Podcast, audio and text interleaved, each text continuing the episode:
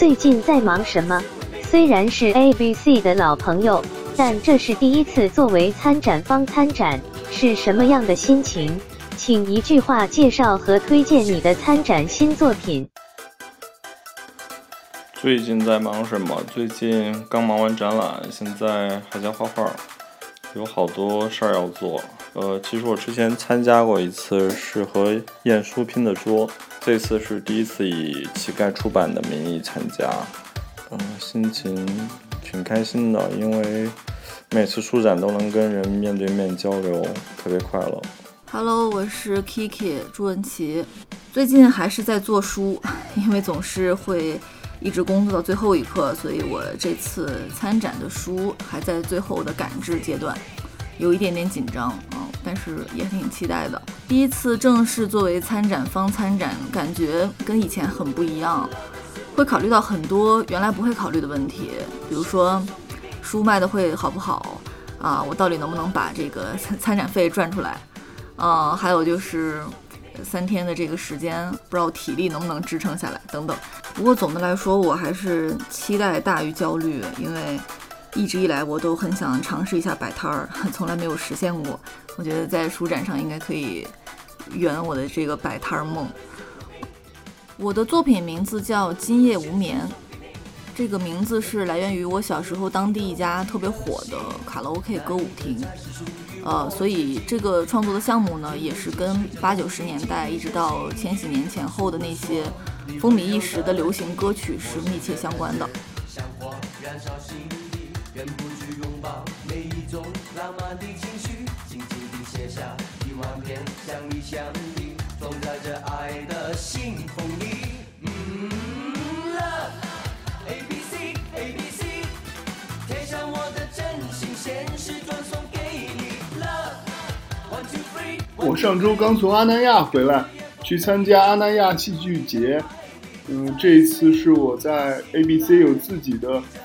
第一次有自己的专属的摊位，我要认真的来摆摊儿。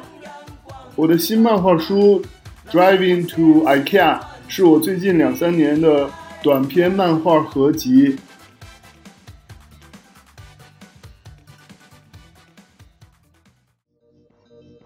Hello，大家好，我是陆冉。现在我正在家里面准备我自己在 ABC 艺术书展的一个摊位。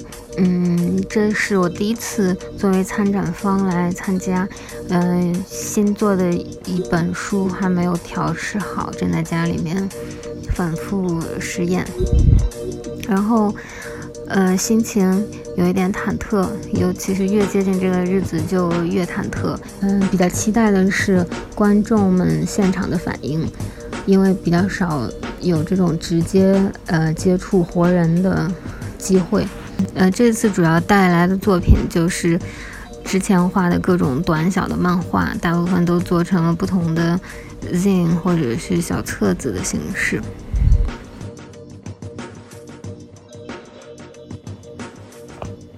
嗯，大家好，我是母鸟漫画的毛皮。嗯，最近在忙什么？最近在忙两件事吧。第一个就是店里的，店里我们最近从上个月开始，先是换了两个，撤掉了两个日本绘本书架，然后加上了两个日本的书架，因为这半年来日本的书订的越来越多，有点没地方放。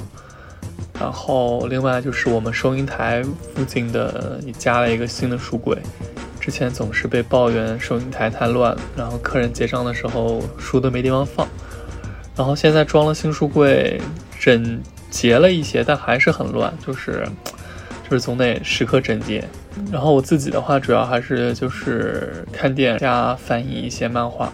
对，时隔两年再一次参加 ABC，什么心情？心情就是还是挺纠结的，因为下下周就要开始了嘛。就是还没有一想到还要选很多书去，有点头疼，不知道带什么书过去。对，这是我们参展最大的一个困扰，就是不知道选什么书。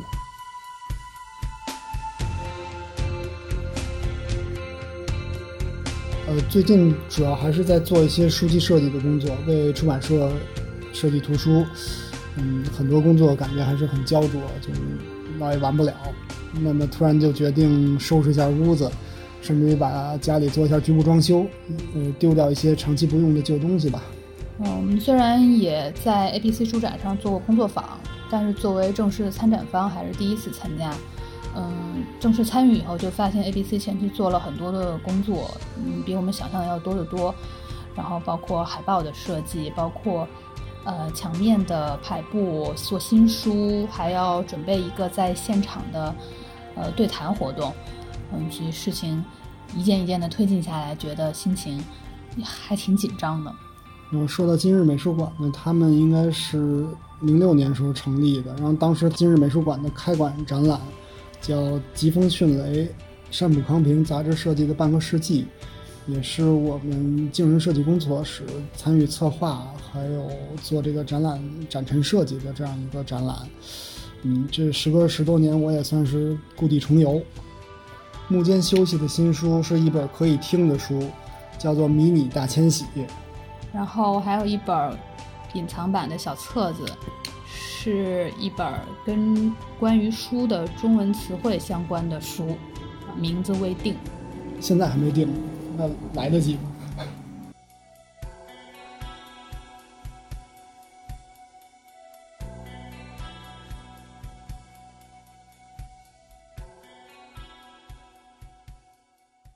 ？Now, here comes the music. 为什么需要漫画？为什么需要漫画？好难呀，这个问题。嗯，我自己，我只能回答我自己啊。我自己从小看漫画长大，我漫画是我最表达最顺畅的一种手段吧，绘画手段吧。嗯，我需要漫画。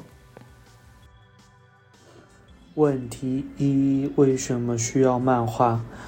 嗯，我觉得抛开产业的需求来讲，嗯，可以说我们不一定需要漫画，或者说不是所有人都需要漫画，因为我觉得漫画它许多的功能性的东西都是可以被其他艺术去替代的。嗯，漫画它拥有它自己独有的气质跟风格。这些气质跟风格都是很私人的、很有个性的东西，所以相应来说，漫画需不需要漫画，就真的非常看个人的需求了。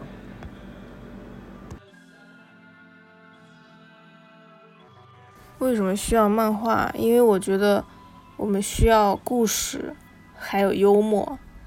在视觉上，漫画它能以最直观的方式。让这两个东西同时体现，而且不同于动画的是，它是通过静态分隔的画面表现出来的，它也没有声音的辅助，是一种比较独特的，也很厉害的，我觉得是人类社会必不可少的一个媒介。嗯，一是我们卖漫画，所以我们是怎么说都需要漫画。另外就是我从小看漫画嘛，对漫画形成了很大的依赖，很多事情就已经没有为什么，就是一种很习惯的休闲方式了。然后我觉得漫画跟其他的媒介，动画、游戏、小说、电影都不一样，它是一个需要画面跟文字结合的媒介，它在我看来是不可被替代的，所以我们需要它。嗯，为什么要画漫画？这个。嗯，对我自己来说，我觉得像我这种比较内向、不太擅长跟人沟通合作的人来说，如果你想表达一些什么东西，画漫画是一个非常呃方便的办法，因为你就自己在家里面可以在纸上实现你的各种想法。为什么需要画漫画？因为这是我的天命。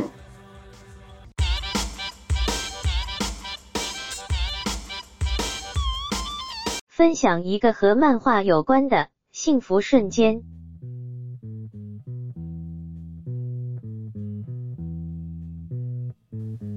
其实这种时候挺多的。小时候看。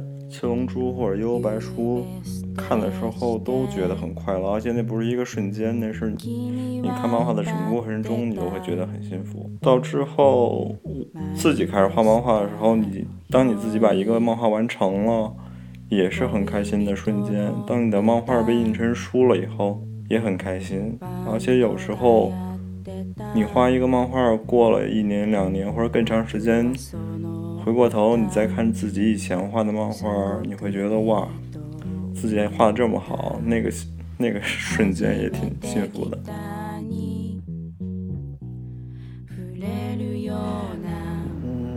我觉得漫画很重要的一点就是，呃，创作者他想传达的东西，读者能够清晰的接收到。但有时候我们作为创作者，创作的过程中可能会想要放纵的去表达，或者是表达一些非常私人的情绪。嗯，有时候这些情绪会被一些读者感受到，读者会捕捉到你这种微小的敏感的情绪。那。这个时候，你跟读者会建立一个情感上的连接，我觉得这个时候就是最幸福的那一瞬间。我更想把它说成是一个最享受的瞬间，就一个是，嗯，想到了一个自己觉得一定要画的故事，就只是想到的这个瞬间吧，因为后面在画的时候又会进入一个有一点痛苦的状态，画完又会不断的。挑毛病，觉得这也不好，那也不好。还有就是推荐了别人一个漫画，然后别人反馈回来的时候，是好是坏都可以。感觉最幸福的时候就是大家坐在一起吃完饭，然后我给大家说我最近看了一本什么漫画，分享给大家。如果大家感兴趣的话，就是可以大家一起看。然后看完了之后，跟大家说一下我自己的感受。这我就觉得，如果大家喜欢的话，我当然觉得很幸福了。如果大家就是反应平平，那我就可能会很生气。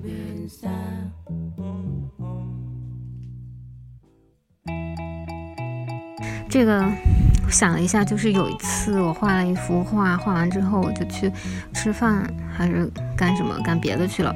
回来以后我又看这幅画。然后直接就笑了，就是那种非常开心，笑出声来的那种，就挺傻的，自己一个人在家，可可以证明，但是带来一种非常自然的满足感，在其他场合都挺难获得这种感受的。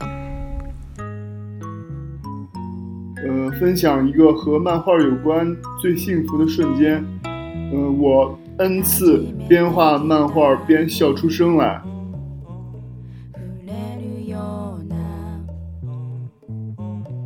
如果有一天醒来发现自己不会画漫画了，你会做什么？我可能啥也做不了，因为我觉得漫画就是在表达，漫画就是在说一个故事。嗯，如果我不会画漫画了，相当于我就是不会表达，我也不会讲故事，那我可能就是傻傻的坐着。是以后再也不会画了的那种吗？虽然我本来就不是很会画了，如果按照我第一个问题的思路，那不会画漫画了就意味着我不会讲故事了，还丧失了幽默感。嗯，那我觉得太没劲了，就是一个丧失自我的大概念呢。那我可能会重新开始埋头苦看蜡笔小新吧，虽然我也不知道有没有用哎。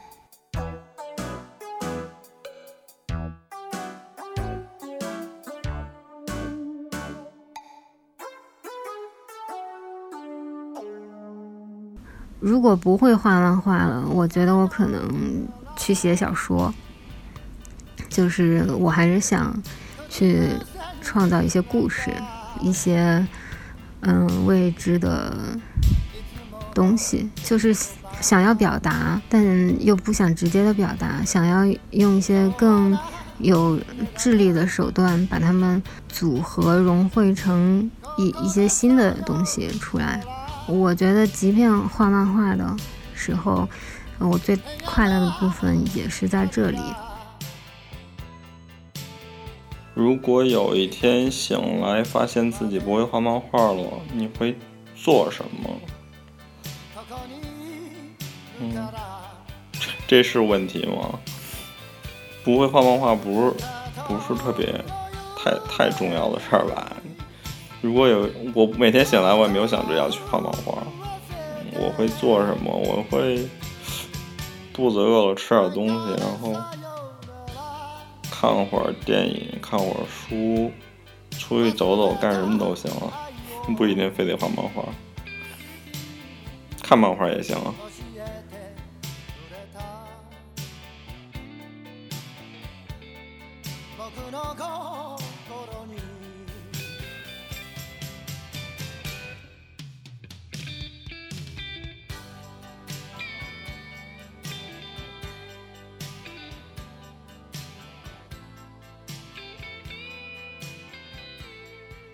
说说街道上对你来说最重要的一个元素。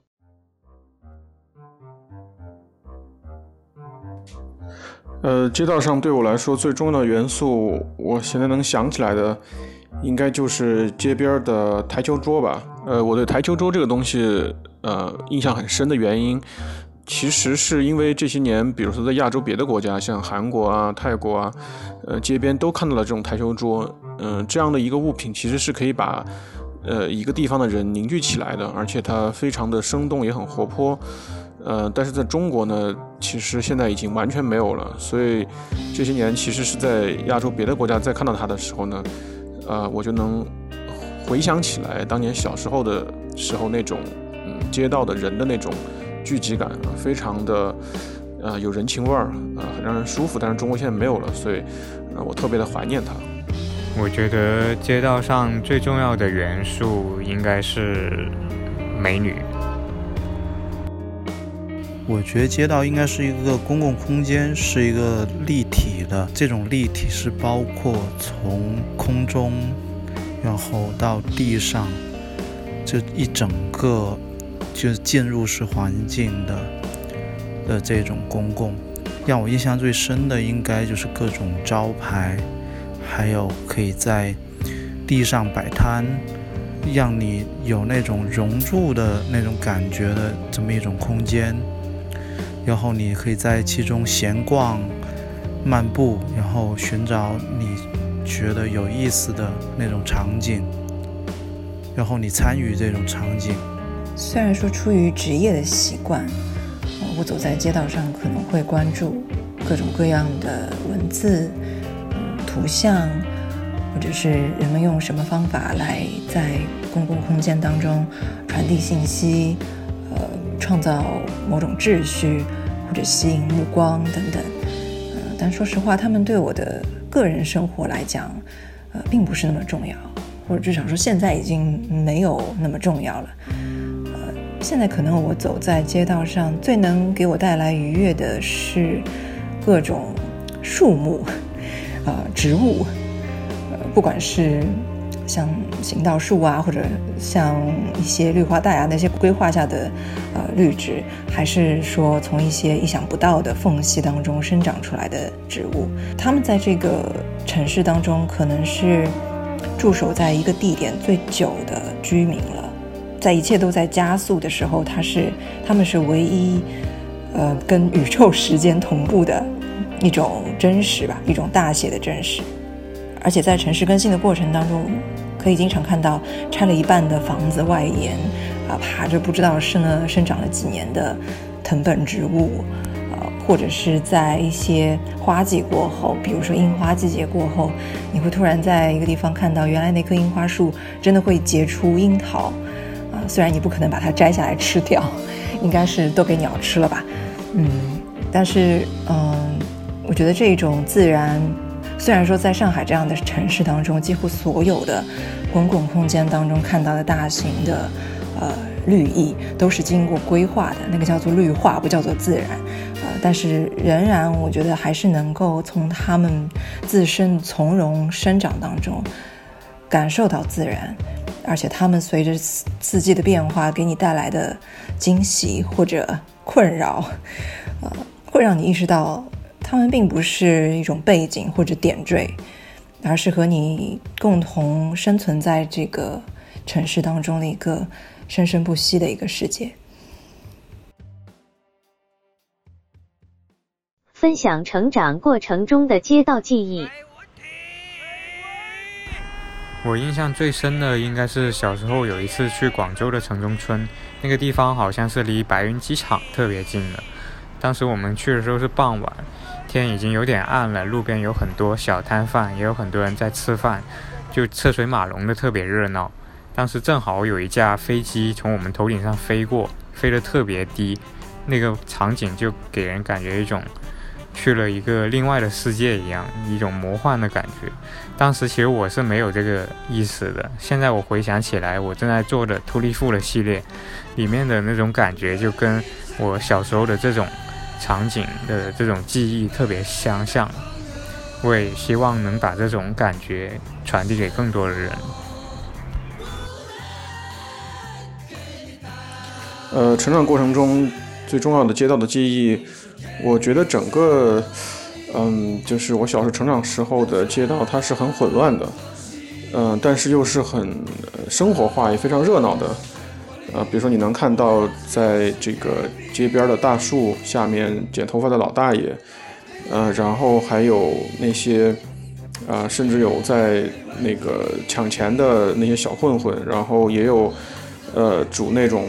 其实可能很不卫生的油炸的都食品的小贩，呃，然后还有那些就是，啊，在呃大树下这个悄悄聚会的 呃情侣，然后，呃，还有一些这个就同学他和他的家长在这个晚上的时候在街边儿呃卖水果卖西瓜，嗯，然后还会看到就是。小学生之间的打闹吧，嗯，然后还会有很多一些当时其实觉得很热闹，其实不是很能理解的事情，比如说，呃，那种黑市，就是股票交易的黑市，还有呃录像带交易的黑市，然后啊，还有一些杂货铺会放足球赛等等，大概是这些吧，呃，我的印象会比较深刻。我以前小时候遇见的这种。啊，街道的话，它应该更加的自由，因为是在城镇嘛，也会有各种各样的，就是侵占街道，所谓的侵占街道，还有就是各种各样的气味，让我们感觉全方位的进入一种情境。